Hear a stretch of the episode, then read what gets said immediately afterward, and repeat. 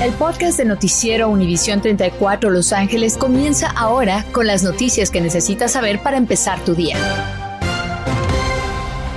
Las noticias no dan tregua. ¿Cómo está? Son las 5 de la mañana. Nos da mucho gusto recibirlo aquí hoy 18 de noviembre y definitivamente tenemos un show bien cargado, sobre todo con muchas recomendaciones para ustedes. Esperemos que les sean de utilidad de verdad todos los días. ¿Cómo estás, sí. ¿Qué tal? Muy buenos días a ti, Gaby. Por supuesto, a usted en casita. Mucha información el día de hoy. Noticia en desarrollo porque seguimos con usted todo el día, junto con los residentes del sur de California, una jornada de mucha tensión. Quienes vivían en Shadow Hills concluyeron ayer muy noche tranquilos luego de que la policía acorralara a un sospechoso armado con un rifle que había atemorizado el vecindario por días. Impresionante. Sonaban las sirenas, volaban los helicópteros, un fuerte despliegue de patrullas oficiales y unidades caninas los acompañaban buscando en un área densamente boscosa entre las casas a un hombre que eventualmente fue capturado primero por un perro policía. El can lo jalaba del brazo, lo sacó, lo sometió. Esta mañana el individuo amanece arrestado, se sabe que fue llevado a un hospital, se desconoce su estado de salud. Mientras tanto, oiga, esto es importante porque ahorita están investigando la causa de muerte de una joven modelo. Su, su amiga está en un hospital batiéndose entre la vida y la muerte. Y esta mañana nuestra Ceci Bográn está hablando un poco más de un caso así, porque para toda la gente y todas las mujeres que salen de fiesta a los bares en Los Ángeles, tranquilas, eventualmente se encuentran quizá en problemas. Esta historia es muy importante. Las recomendaciones para quienes salen a divertirse son altas por parte de los oficiales de policía. Eran tres mujeres. Una de ellas se fue a tiempo del área, llamándole a las otras dos y diciéndoles que ella tenía que partirse, pero las otras dos se quedaron eventualmente una perdiendo la vida y la otra batiéndose en el hospital entre la vida y la muerte. Esa historia completa un poco más adelante con Ceci Borán, quien nos va a traer también detalles, entrevistas y para usted recomendaciones. El alcalde Garcetti se puso el refuerzo de la vacuna contra el coronavirus para instar a todos los angelinos a que hagan lo mismo. Habló de la importancia de estar protegidos antes de las fiestas decembrinas y por eso las vacunas de refuerzo están disponibles para todos de 18 años o más. Hay 1.284 nuevos casos de contagio en el condado de Los Ángeles. 22 personas más perdieron la vida por el COVID. Las personas no vacunadas tienen 60% mayor probabilidad de morir por el coronavirus. Mientras tanto, el mandato de vacunación para empleados de la ciudad de Los Ángeles no ha cambiado. Se sabe que 77 de ellos están en baja con salarios pagados por no vacunarse, pero ahora 700 más están vulnerables. Eso quiere decir que la ciudad está esperando a ver si se vacunan o en dos semanas más terminarían estas personas en baja administrativa. Y es que mañana viernes comienzan a tener que pasar por dos pruebas semanales de coronavirus mientras se define si se vacunan o no, antes de perder sus empleados con la ciudad. Y van a pagar 65 dólares por cada prueba, por si acaso, de su propio bolsillo. Y para los estudiantes del Distrito Escolar Unificado de Los Ángeles llega una fecha importante. El domingo, si no se ponen la primera dosis de la vacuna, no van a tener tiempo necesario para ser inmunizados para enero. Y es que entonces, cuando regresen de las vacaciones, los van a obligar a estar vacunados. Les están ofreciendo hasta tarjetas de Amazon, boletos para parques temáticos y otros regalos para motivarlos, con uno de cada cuatro estudiantes mayores de 12 años sin vacuna todavía. Aquí hay otras fechas importantes para usted y lo que tiene que ser, lo que tiene que saber al respecto. Primero que nada, sepa usted que hay fechas el tope. La segunda dosis la tienen que recibir el 19 de diciembre a más tardar. Si va a cumplir 12 años, se tiene que poner la primera dosis en los 30 días después de su cumpleaños, la segunda dosis antes de cumplir 8 semanas después de su cumpleaños. Fecha límite para presentar prueba de vacunación completa, 10 de enero, un día antes de que empiece el año escolar de este 2022. Ana Bea. Gracias, Gaby. Bueno, váyase preparando. Hoy empieza el periodo de vacaciones. Normalmente dura dos semanas y LAX anticipa que habrá dos millones de personas pasando por el aeropuerto. Es el doble en comparación al año pasado. Los días más ocupados serán el viernes y el domingo después del Día de Acción de Gracias.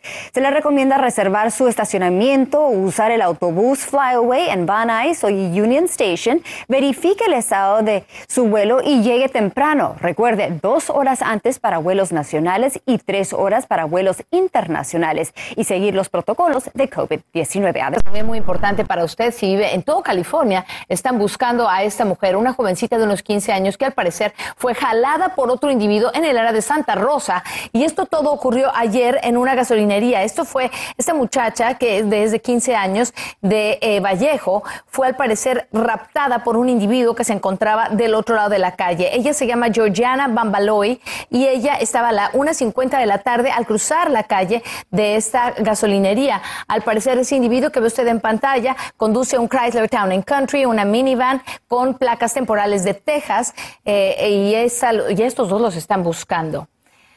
En otra historia tenemos también un impresionante.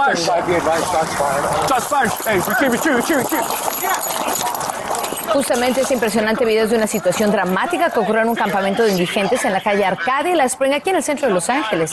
Una mujer armada disparaba desde adentro de ese campamento. Oficiales de la División Central trataban de controlar la situación. Eventualmente ella salió con un rehén, la policía disparó, la, hirieron. Eh, el rehén no sufrió heridas. Afortunadamente la mujer fue, fue identificada como Victoria Bardales, acusada de secuestro. Mientras tanto, la comunidad que vive en el área de Long Beach, ustedes que viven allí van a ver de primera mano el efecto de la gran inversión que se ha hecho en infraestructura y el gobierno federal y el estado están colaborando. El gobernador Newsom ayer dijo frente a autoridades federales que ya lograron reducir en 32% la cantidad de contenedores con mercancía que estaban esperando en sus terminales. Y así Newsom lo que espera es poder demostrarle al gobierno federal que California sí necesita y va a usar miles de millones de dólares que el gobierno de Biden quiere repartir en su presupuesto de infraestructura nacional. Y por otra parte, las banquetas de Los Ángeles también necesitan ayuda, se están desmoronando. Los residentes de algunas áreas dicen que simplemente no pueden pasar por allí, no se puede caminar. Ahora, sepa que se han gastado 12 millones de dólares en pagar demandas de gente accidentada en banquetas. El contralor Ron Galperin lanzó una auditoría diciendo ahora que el proceso por medio del cual se maneja y se repara las banquetas es inadecuado. La ciudad repara cuadras enteras y no espacios como ese. Y por eso mucha gente termina lesionada y no hay ni quien los ayude. Claro, son tantas las personas afectadas. Bueno, cada día se hace más grande el número de personas que debido a la pandemia están analizando sus carreras y actividades para decidir si necesitan o quieren reinventarse y hacer algo totalmente diferente. Francisco Ugalde analizó con expertos sobre este fenómeno y ahora nos explica cómo se está produciendo. La pandemia nos ha afectado a la gran mayoría, sobre todo emocionalmente, algo que está motivando a muchos a darle otro sentido a sus vidas. Creo que una de las cosas principales que ha hecho es despertar nuestra creatividad. Vi mucha gente reinventándose, he visto mucha gente reinventándose, yo en lo personal. Ah, he visto muchas personas contentas con el cambio. La tasa de abandonos muestra que solo en el pasado mes de agosto 4.3 millones de trabajadores dejaron sus actividades para cambiar tipo de trabajo, según los últimos datos de la Oficina de Estadísticas Laborales de Estados Unidos. Creo que es una reacción normal a una situación abnormal porque esto no es normal para nosotros. Lo que vivimos con COVID no es nada normal. Nunca en la vida habíamos enfrentado nosotros los que estamos vivos en este momento nada similar. Lo malo es que muchos le están dando un giro a sus actividades sin que su próximo movimiento esté inmediatamente alineado. En este caso yo pienso que tenemos que calmarnos un poquito antes de tomar una, decisión impulsiva. Y se está dando con tanta frecuencia que a este fenómeno le están llamando la gran renuncia. Bueno, se está dando porque la gente se está liberando. Es decir, la gente ya no está solo pensionada nada más, o solo está pensando en un cheque, o solo está pensando en el seguro social, sino se dio la oportunidad a emprender y a ser su propio jefe. No obstante, este experto en finanzas me decía que efectuar un cambio radical representa riesgos, pero es muy motivador. Pensar que no solamente puedes seguir tú trabajando solamente con un cheque, sino que tienes la posibilidad de generar más ingreso siendo una persona independiente. Ahora bien, ¿qué pasos se tienen que dar para cambiar de profesión, trabajo? O actividad de manera segura? Primero, encontrar una solución a un problema. Segundo, saber exactamente cuál va a ser el mercado. Tercero, tener el cliente ideal. Y cuarto, ver dónde hay esas oportunidades para que tú pongas tu negocio enseguida. Lo importante, decía, es planear antes de renunciar a un trabajo, investigar minuciosamente el campo donde se quiere desarrollar y siempre buscar consejo profesional. Estamos de regreso con más información. La farmacéutica moderna está pidiendo ahora autorización del refuerzo de su vacuna contra el coronavirus a la FDA para uso generalizado. Avisaron ayer que sí están listos para que la FDA les apruebe el uso generalizado de refuerzo para mayores de 18 años porque por ahora solamente tienen permiso de ponerle refuerzos de Moderna a las personas de 65 años y más. Y ellos dicen que esto es vital también el combate al coronavirus eh, en momentos en que justamente todo el mundo está concentrándose también en darle más vacunas a los más pequeños. Estás escuchando el podcast de Noticiero Univisión 34 Los Ángeles con las noticias que necesitas saber para empezar tu día. Bueno, este año nos va a costar más nuestra cena de acción de gracias. Analistas dicen que pagaremos un 14% más en comparación al año pasado. Y es que tan solo el pavo subió en un 24% en un año y se debe a la cadena de suministro junto con la dificultad de predecir la demanda debido a la pandemia y la alta demanda global de alimentos y en particular la carne. Muy bien, pues desafortunadamente continúan investigando la causa de muerte de una mujer, Christy Giles. Ahora, 24 años, la vida por delante, se va de noche con una amiga y resulta muerta. Vamos a hablar un poquito con Ceci Bográn sobre los detalles de esta trágica historia y qué podemos aprender, Ceci, adelante. Gaby, podemos aprender mucho, una triste situación en la que viven estas dos familias. Ella iba con su amiga Hilda Marcela Cabrales, quien se encuentra en este momento en situación crítica en el hospital a mis espaldas, este Kaiser permanente de West LA. Nosotros hablamos con su padre en exclusiva, quien nos confirmó que ella era una arquitecto exitosa de 26 años de edad, o es, perdón, es una arquitecto exitosa de 26 años de edad. Vino con una visa de trabajo hace solamente seis meses y era amigo de esta modelo que falleció, Christy Gillis, desgraciadamente. Ellas salieron el viernes en la noche, a una noche de parranda el viernes pasado. A las 5 de la tarde del siguiente día fueron dejadas, una en, este hospital Kaiser permanente y la otra ya fallecida en un hospital en Culver City. A Marcela la revivieron y ahora está en el hospital y esta es su condición, según el padre. Está, como comentaba, eh, en condición crítica, pero con toda la fe y con todas las oraciones de todos sus amigos y las personas que lo aman esperando que, que ella se logre recuperar. Yo también quisiera, aprovechando este ver o, a todo el público que esté viendo eh, esta entrevista, si tienen alguna información, si tienen alguna noticia, si saben de algo, por favor se comuniquen al Departamento de Policía de Los Ángeles y, les proporcionen la información correspondiente para poder atrapar a estos eh, a estas personas que, que, hicieron esto a mi hija y a Cristi. Ellos son de Monterrey, México, y las familiares de Marcela nos han confirmado que hubo un video de seguridad del hospital, pero Gaby, el carro no tenía placas y las dos personas que estaban en el vehículo estaban completamente tapadas, por lo que se sospecha, según las autoridades, que hubo foul play, que hubo algo ahí raro, porque las muchachas sí se comunicaron, una de ellas es casada, se comunicó la que falleció, se comunicó con su esposo a las 5 de la mañana diciendo que está estaban, que estaban bien, que estaban saliendo de una fiesta en un apartamento en la ciudad de West Hollywood. Y la próxima vez que supieron de ella fue hasta las 5 de la tarde donde, cuando la encontraron frente al hospital. Por supuesto, vamos a seguir esta nota y más adelante les tengo recomendaciones porque Gaby estamos en fin de semana, muchas mujeres salimos de parranda y es importante tomar las recomendaciones que está dando la ciudad de West Hollywood para que no nos suceda algo similar. Claro, la investigación ahora se centra en esas personas con las que ellas habrían salido de un club para irse a otro club y eventualmente ellos pues las depositaron a ellas en los estados que ya mencionaste en diferentes nosocomios. Muy trágicos es que nos vemos un poco más adelante y que una de ellas tiene una sobredosis de heroína al parecer en el cuerpo. A partir de esta noche, usted podrá participar en el primero de tres días en el que se va a conmemorar a las víctimas de la pandemia aquí en Los Ángeles. El tema de esta noche es honor. Se le pide a todos los residentes aplaudir a las 8 de la noche por los socorristas de la ciudad, los trabajadores esenciales, propietarios de pequeñas empresas, organizadores comunitarios, cuidadores, vecinos y familias por su trabajo y su esfuerzo en mantener Los Ángeles unido durante la pandemia. Gracias, Anabel. Continuamos con la información. Esta es la nueva moda, ¿eh? Muchísimo cuidado. Un ladrón siguió a su víctima hasta que se estacionó y ahí atacó. Era sábado, eran las 9 de la mañana, no pasaba nada. Un criminal iba en su Toyota 4Runner negro, último modelo, con vidrios polarizados, sin placa al frente, posiblemente placa de Oregón atrás. Ahí tiene el vehículo retratado. La víctima, pues salió del cajero automático, muy tranquilo, con un efectivo. Manejó hasta la cuadra del número 200, al sur de la avenida central en Glendale. Y el sospechoso esperó a que se fuera la víctima, rompió el vidrio del vehículo y le robó el dinero. Esté usted con cuidado y cauteloso.